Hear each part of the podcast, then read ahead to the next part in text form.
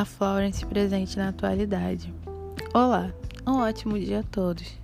Nesse podcast irei abordar como assunto a pioneira da enfermagem, conhecida como Florence Nightingale, e como ela vem se fazendo presente na atualidade e como suas ideias conduzem ainda as políticas públicas de saúde, visando o tempo que estamos vivendo de pandemia. Quem foi Florence? Foi uma enfermeira que ganhou destaque pela sua atuação no cuidado de feridos em guerras, incluindo a Guerra da Crimeia. Concebeu o apelido de a Dona da Lâmpada pelo jornal The Times de Londres, pelo motivo de caminhar pelas enfermarias à noite com uma lâmpada nas mãos.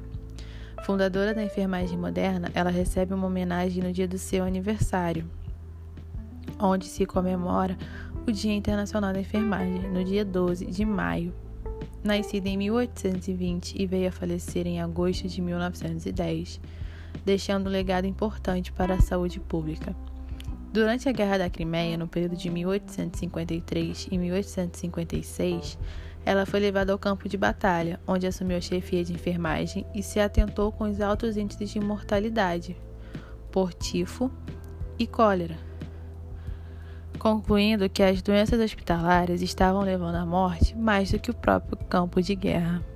Ela valorizava a importância dos ambientes para a saúde mental e física dos pacientes, acreditando que eles tinham menos chances de se recuperarem se ficassem deprimidos ou assustados.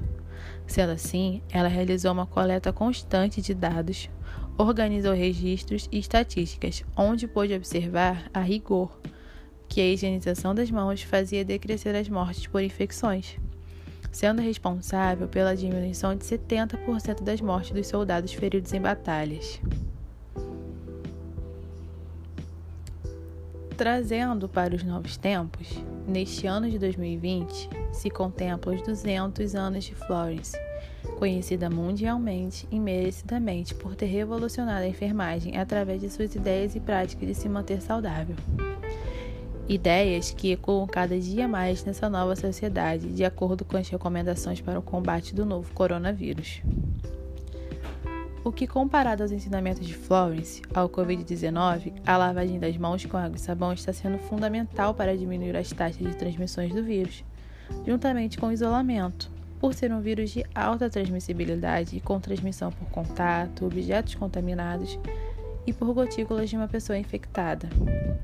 Em seu livro, Notas sobre a Enfermagem, publicado em 1860, Florence cita: toda enfermeira deve ter o cuidado de lavar as suas mãos muito frequente ao longo do dia. Se lavar o rosto, também melhor ainda.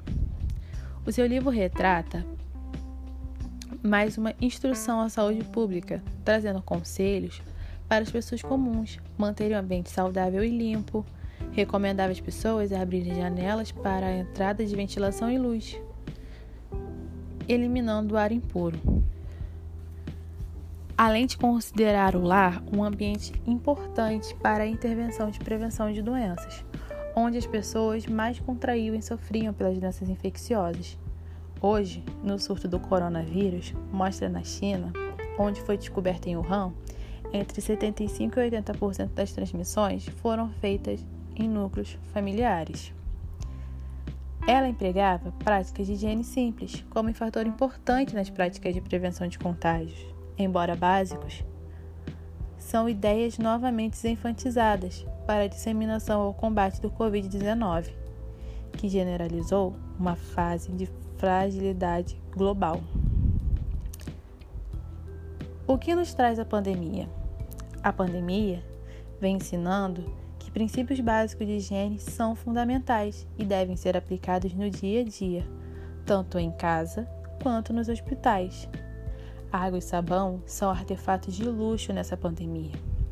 Mostra que não há lugar melhor para ficar do que nossos lares e que devemos aplicar ações para um ambiente seguro, limpo, iluminado e arejado.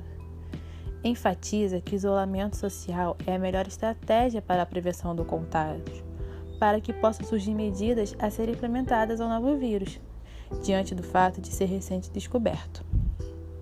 Assim como Florence realizou o seu auto-isolamento após contrair a febre mediterrânea em 1857, que foi acometida por fortes dores crônicas, sendo declarada inválida. Começou a trabalhar em casa e foi altamente produtivo, criando a Escola de Treinamento para as Enfermeiras Nightingale, em Londres, sendo uma das suas atribuições.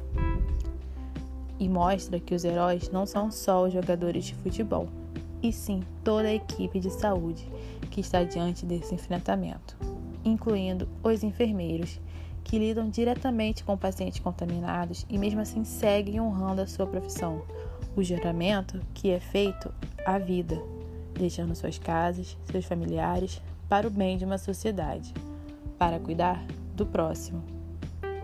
Como diz a música, nada do que foi será do jeito que já foi um dia. Após essa pandemia passar, nada será igual. Daremos muito mais valor aos abraços, ao reencontro familiar, o direito de ir e vir e que todas as práticas ensinadas nessa pandemia continuem sendo praticadas durante toda a vida, como prevenção e como lição que fica para todos. Se cuidem, se protejam e protejam os seus. Obrigada.